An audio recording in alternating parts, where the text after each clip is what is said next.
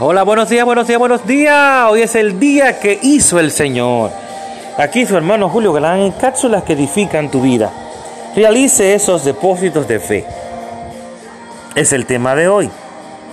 Sin importar a qué se dedique, si es cirujano, recolector de basura o maestro de escuela, invertir tiempo con Dios y mantener su corazón lleno de su palabra debe ser su prioridad número uno. Así es. Lo más importante que puede llevar a cabo a diario es realizar depósitos de fe, no solamente en tiempos de crisis, sino antes de que los necesite.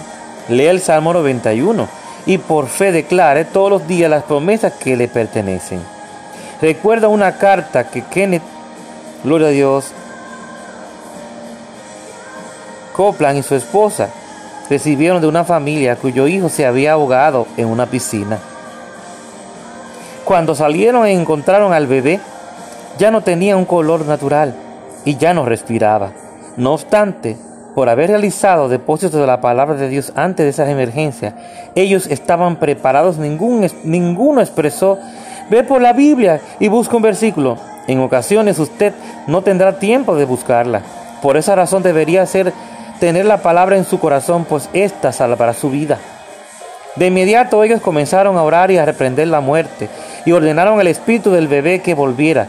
Como resultado, hoy en día ese niño está vivo y muy bien de salud. ¿Tiene usted en su corazón la suficiente fe como para manejar una situación como, como esa?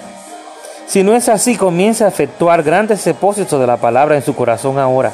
Empiece a confesar la palabra de Dios día y noche.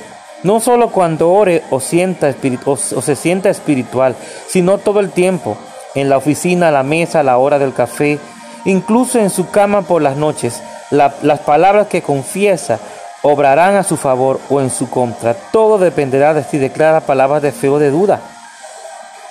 Francamente pienso que ya no es momento de enfocarnos en nuestras cuentas financieras. Debemos entrar, centrar nuestra, nuestra atención en la cuenta espiritual que a la larga será la que se encargará de todo lo demás. Necesitamos convertirnos en magnates espirituales con corazones tan llenos de fe a punto que frustremos todos los planes del diablo. Si llegamos a ese nivel, podremos adquirir nuevamente cada porción de, la tierra que Él nos haya robado y podremos disfrutar hasta el último de las riquezas de nuestra herencia. Así que declaré conmigo, guardo la palabra de Dios en mi corazón para no pecar contra Él. Salmo 119, 11.